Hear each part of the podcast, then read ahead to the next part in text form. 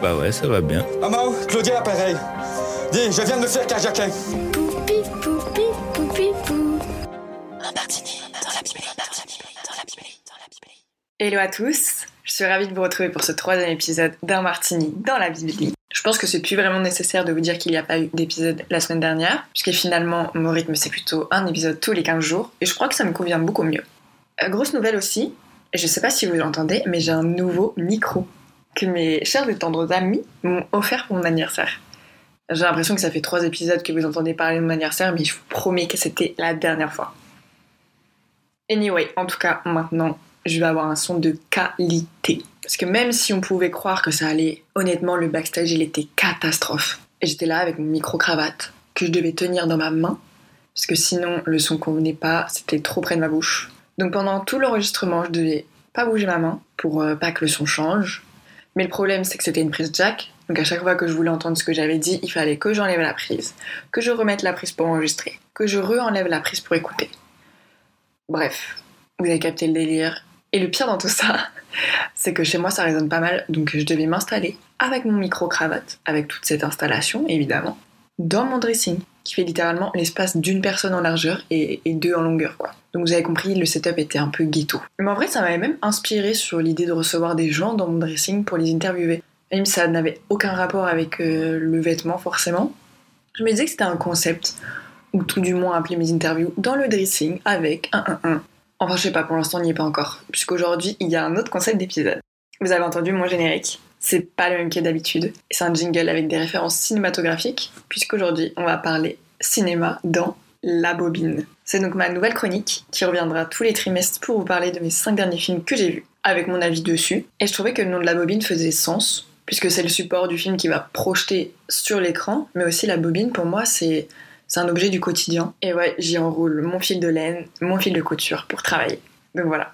Alors si vous avez écouté mon premier épisode ID quand j'étais ado, je faisais classe cinéma au lycée. Donc vraiment pour moi le cinéma a toujours été présent dans ma vie et d'ailleurs pendant des années, même depuis l'enfance même puisque je voulais être actrice.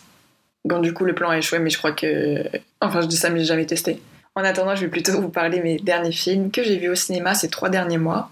En fait, j'allais plus trop au cinéma depuis quelques années, enfin avant le Covid. Enfin, je dis ça, mais j'y allais de temps en temps, mais c'était pas aussi récurrent. Et depuis que je suis avec mon copain, lui, il a la carte de fidélité qui paye euh, 20 ou 30 euros par mois. Je sais plus trop exactement, mais c'est super rentable. Puisqu'une place de ciné, c'est autour de 13-14 euros. En tout cas à Paris, donc c'est relativement euh, cher, on va pas se le cacher, surtout si tu veux y aller régulièrement. Et là avec la carte tu as accès illimité, donc tu peux y aller tous les jours si tu veux, et c'est rentabilisé carrément en deux fois. Et du coup il y allait tout le temps, donc moi je, le suivais pour voir les films.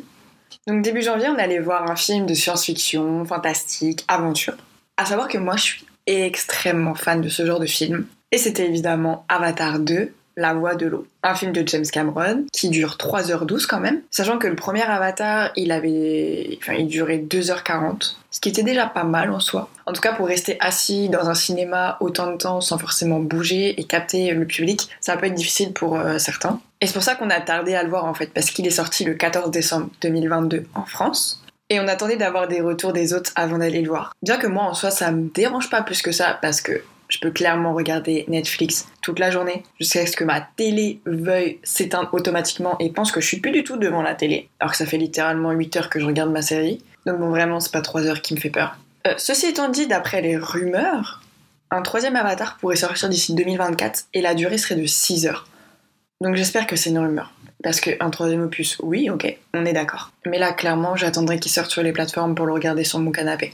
Alors on suit toujours l'histoire de Jake Sully et Nightiri, qui sont maintenant parents. Donc on va voir leur famille évoluer dans leur vie euh, complètement paradisiaque, qui est idyllique au milieu de la nature, euh, qui elle d'ailleurs est juste incroyable, très honnêtement. C'est la nature qu'on voit dans nos rêves et on a envie d'y être. Ils vont être menacés lorsque la Resource Development Administration va revenir à Pandora. C'est une dangereuse organisation non gouvernementale. Et ils vont être contraints de quitter leur habitat naturel. Jack et sa famille se rendent sur les récifs, où ils pensent trouver asile. Mais ils vont tomber sur le clan des Metkaina, aux mœurs qui sont complètement différentes. Puisqu'on le rappelle, ils font partie du clan des Omatakia, qui est une tribu navie de la forêt. Eux, ils vivent dans des arbres maisons qui se trouvent dans une des plus grandes forêts de Pandora. Donc on va les voir évoluer dans cet autre clan parfois avec difficulté. Par exemple, ils savent pas pêcher, nager, puisqu'ils se déplacent dans les arbres. Enfin, c'est vraiment un univers euh, aquatique qu'on va découvrir ici. En termes de casting, dans les personnages principaux, on va retrouver Sam Worthington dans le rôle de Jake, Zoé Saldana dans le rôle de Neytiri, Sigourney Weather, Stéphane Lang, Kate Winslet, Cliff Curtis, Joel David Moore et j'en passe. Mais voilà, gros casting. Euh, J'espère que j'ai pas écorché leur nom d'ailleurs. Remarquable puisque leur jeu d'acteur est extrêmement difficile. Qu'en termes d'avancée technologique, là, euh, c'est incroyable. Tout est numérisé. Donc les acteurs n'avaient même pas de fond vert. Ils avaient des combinaisons moulantes avec des capteurs à chaque partie de leur corps, avec euh, un casque aussi, avec des capteurs sur le visage et une caméra pour, euh, pour capter. Et donc voilà, ils jouaient au milieu de rien, donc j'imagine même pas la difficulté de projection pour eux lorsqu'ils sont en train de jouer à ce moment-là. Pour le coup, moi ça m'a toujours impressionné, et d'ailleurs, si vous voulez, je vais vous mettre un lien d'une vidéo en description. C'est les backstage du tournage, et franchement, c'est c'est hallucinant. Quand tu vois les backstage et quand tu vois le film, c'est vraiment deux salles, deux ambiances. Alors moi, si je devais donner mon avis sur ce film, déjà à aucun moment j'ai ressenti les trois heures passées. Dès l'instant où le film commence, tu es plongé dans le film. J'étais littéralement absorbée par l'image. À savoir que je suis pas allée voir le film en 3D. Certaines personnes m'avaient conseillé d'aller le voir en 3D parce que carrément, ça en devenait une expérience magique. On m'a clairement dit ce mot. À noter que si on te dit ça, si ça en devient vraiment une expérience et tu ressens des émotions pareilles, bah c'est que le réalisateur il a fait son job. Vraiment, il a fait le taf à partir de ce moment-là, si c'est une expérience, pour moi, le film est réussi déjà. Donc pour revenir à la 3D, moi je suis pas très fan. J'aime bien, mais vraiment à petite dose. Et là, 3 heures, c'est une grosse dose.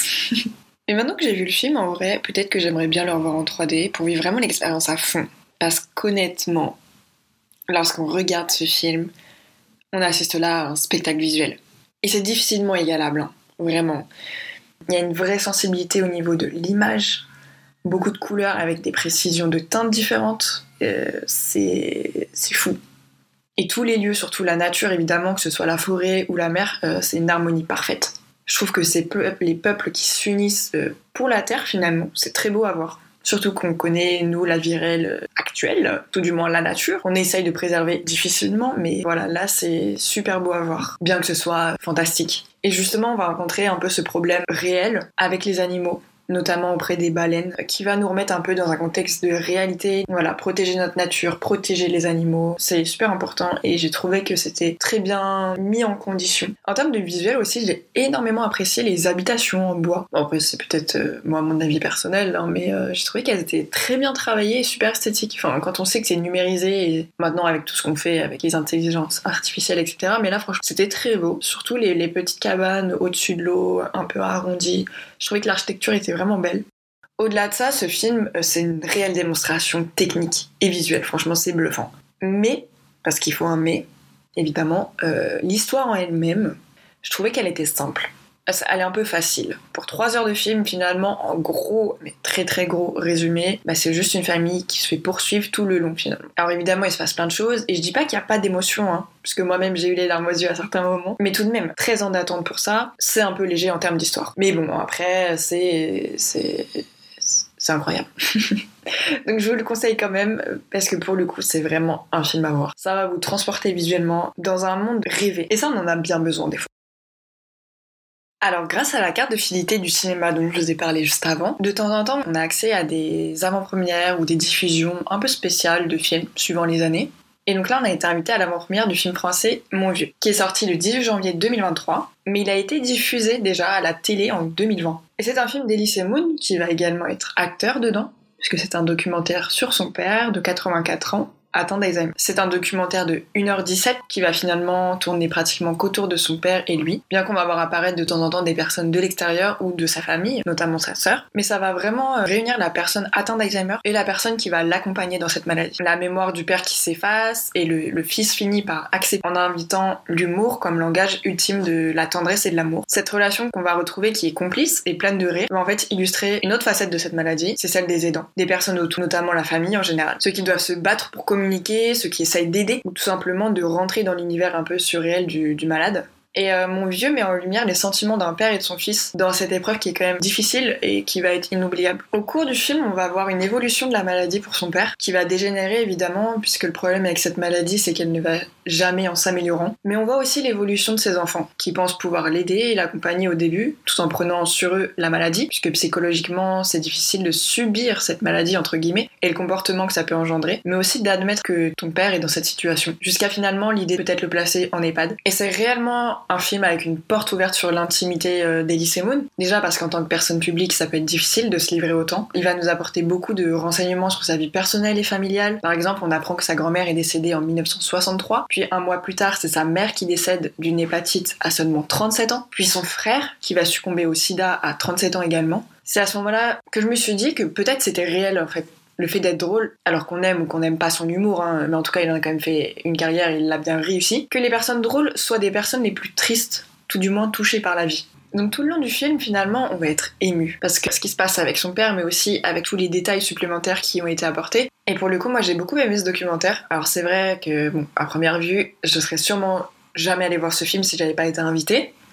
Il faut dire aussi que dans la salle, on était une dizaine et qu'on était les seuls jeunes moyenne d'âge 60 ans. Mais en fait, je suis très contente de l'avoir vu parce que je trouve qu'on est pas assez sensibilisé à cette maladie qui touche énormément de personnes. Ça a toujours été, bien sûr, mais encore plus maintenant. On vit de plus en plus vieux, mais pas forcément en bonne santé. Et une maladie du cerveau, c'est compliqué à comprendre, mais surtout à gérer. Et cette maladie, on dit que la personne meurt deux fois. Premièrement, elle va t'oublier, elle oublie ses souvenirs, ce qu'elle a mangé hier ou même il y a deux minutes. Puis la deuxième fois, lorsque son heure sera arrivée. Donc c'est compliqué pour son entourage de se rendre compte de ça et de l'accepter. J'étais très touchée par les dialogues entre eux, mais aussi à l'appel au voyage au souvenir, notamment dans une scène où Ellie emmène son père euh, dans son quartier d'enfance. Et ce qui était super dans cette diffusion, c'est qu'après, il y avait un talk avec l'association de la Fondation Alzheimer France. Donc on a pu poser des questions si on souhaitait ou tout simplement juste décrypter un peu le film. Et finalement, il y a plein d'infrastructures qui sont mises en place pour les malades, notamment pour les aider, les accompagner, mais aussi les stimuler en faisant des activités. Mais aussi les associations vont aider les personnes autour qui vont être là pour les malades. Ils vont les aider à comprendre, à accompagner, mais aussi euh, bah, à souffler, parce que c'est quand même un poids lourd. Et je vais vous mettre en description un numéro et le lien de la page de l'association si jamais vous en avez besoin ou si jamais vous voulez vous renseigner, c'est important.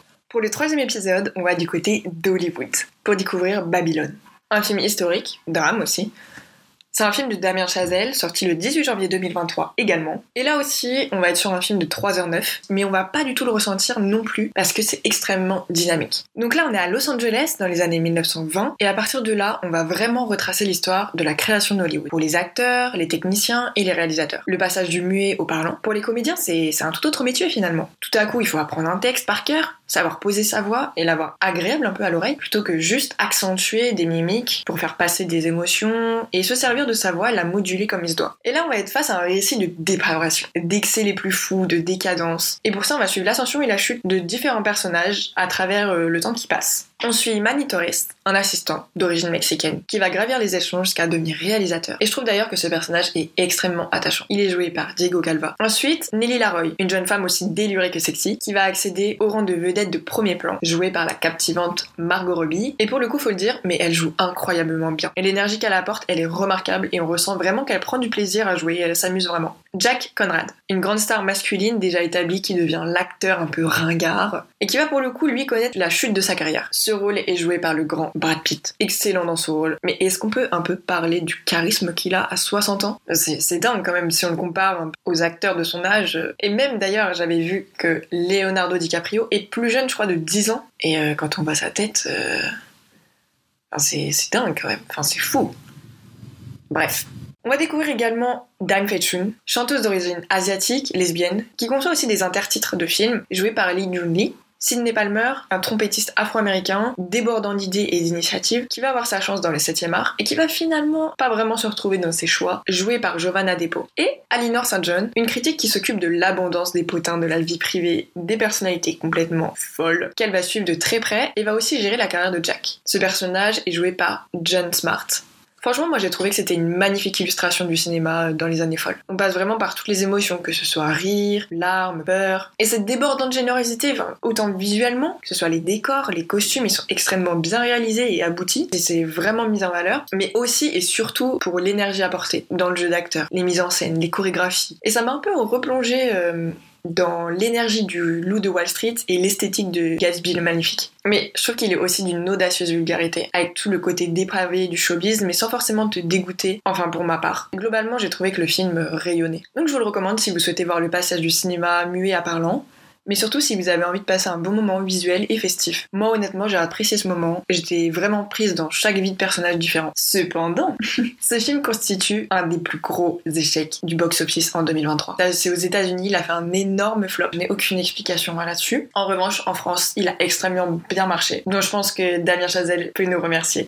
Alors j'ai profité du printemps du cinéma pour aller voir le quatrième film. Il s'agit de Sage Homme, un film français de Jennifer Devolder sorti le 15 mars. Et j'avoue que je me suis laissée facilement influencer parce que j'ai vu que le youtubeur Théodore, que j'aime beaucoup, jouait dedans. Donc je me suis dit automatiquement que ça allait être un film drôle. Et j'ai été agréablement surprise. On est effectivement dans une comédie dramatique où on va découvrir Léopold, joué par l'impressionnant Melvin Boomer dans son premier rôle au grand écran, qui après avoir loupé le concours d'entrée en médecine va se retrouver à intégrer par défaut l'école des sages-femmes, tout en le cachant à son entourage, sauf à son frère Yacine, joué par Théodore Levis, comme j'ai dit le youtubeur. Et il va s'engager sans aucune conviction dans le but de réintégrer médecine plus tard grâce à une passerelle. Il va se retrouver à l'école et en stage dans un milieu exclusivement féminin. Il va là rencontrer Nathalie, qui va être jouée par Karine Viard, sage-femme passionnée avec des années d'expérience. Et grâce à elle, il va totalement changer son regard sur cet univers qu'il ne connaît pas du tout et va finalement bouleverser toutes ses certitudes. Très sincèrement, c'est un bon film d'une heure 45 qui se regarde facilement. On est rapidement pris dans l'histoire et attaché au personnage. J'ai beaucoup aimé le personnage de Nathalie pour la passion qu'elle met dans son travail, mais Karine Viard va être tout à fait juste dans son rôle. Trouve que le métier de sage-femme est joliment mis en valeur et on le découvre très clairement. Et c'est intéressant de découvrir ce métier justement qui est souvent mis de côté, même au cinéma d'ailleurs, de manière générale, on va plutôt découvrir des médecins euh, vedettes.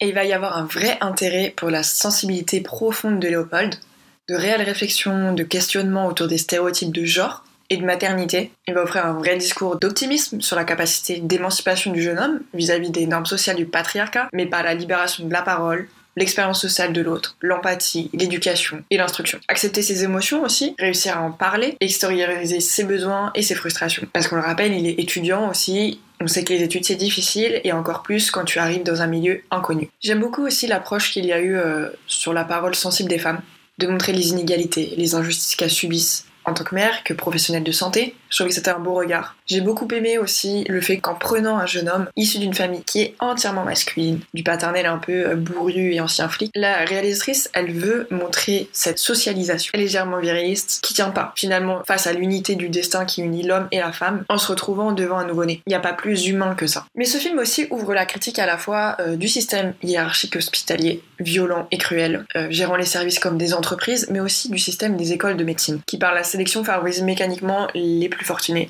Et comme j'ai dit, j'ai été agréablement surprise. Et vraiment, j'ai apprécié le film. Et si vous souhaitez le voir, il me semble qu'il est encore au cinéma. Pour finir, mon dernier film que j'ai vu vendredi dernier, et pas des moindres. Un drame français sorti le 29 mars 2023. Il s'agit du film Je verrai toujours vos visages de Jeanne Alors depuis 2014, en France, la justice restaurative propose à des personnes victimes et auteurs d'infractions de dialoguer dans des dispositifs sécurisés, encadrés par des professionnels ou des bénévoles, comme Judith, jouée par Elodie Boucher, Fanny, jouée par Suliane Brahim, ou Michel, joué par Jean-Pierre Daroussin. Nassim, joué par Dali Ben Salah, Issa, joué par Biranba, et Thomas, joué par Fred Testo, ont été condamnés pour vol avec violence. Grégoire, joué par Gilles Lelouch, Nawel, joué par Laila Bekti, et Sabine, jouée par Miu Miu, victime de homejacking, de braquage et de vol à l'arraché. Mais aussi Chloé, jouée par Adèle Exarchopoulos, victime de viol incestueux, s'engagent tous dans des mesures de justice restaurative. Et sur leur parcours, il va y avoir de la colère, de l'espoir, des silences et des mots, des alliances et des déchirements, des prises de conscience et de la confiance retrouvée. On va se retrouver tout au long du film face à des dialogues et à des monologues prenants et émouvants. On va avoir des échanges profonds, de beaux moments d'humanité avec une mise en scène qui est rigoureuse, proche du documentaire. Les plans caméra sont principalement des plans rapprochés, plans serrés. Donc on va finalement un peu se retrouver directement face au personnage. Et ça va nous emmener dans une intimité comme s'il se confiait à nous finalement. Et on va avoir deux approches différentes. Une méthode collective en huis clos qui va paraître quand même pesante par les regards, les échanges entre détenus qui eux expliquent leur acte et les victimes qui elles recherchent du réconfort, à défaut de véritable reconstruction.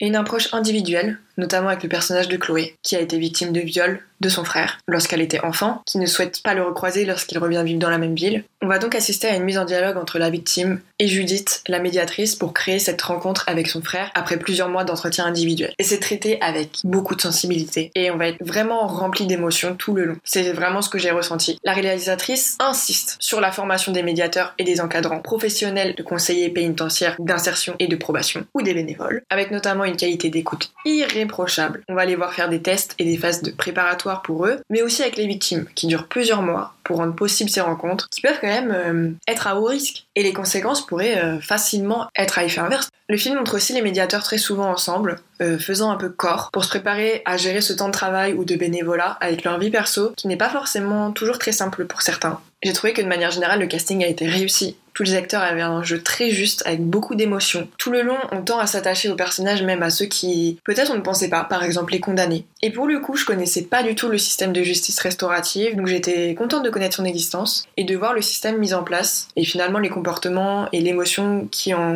ont découlé. Et il y a peu de temps, j'avais vu sur Netflix Pupille de Jeanne également. C'est l'histoire des enfants nés sous X. Et un film que je vous recommande d'ailleurs. Et c'est grâce à ce film que j'ai voulu aller voir Je verrai toujours vos visages, je trouve que la réalisatrice arrive à insuffler une telle justesse dans ses films en parlant de réels faits de société en fait. Donc je recommande vivement ce film d'une heure 58 qui est plein d'émotions et d'humanité. Et si vous souhaitez le voir, il est toujours au cinéma. Et voilà, c'est fini pour mon petit bilan film. J'espère que ça vous a plu, euh, que ça vous a peut-être donné envie d'aller les voir. Si vous avez aimé cet épisode, n'hésitez pas à mettre 5 étoiles et à partager ce podcast. N'hésitez pas aussi à vous abonner si vous n'êtes toujours pas. Et on se retrouve bientôt. Bisous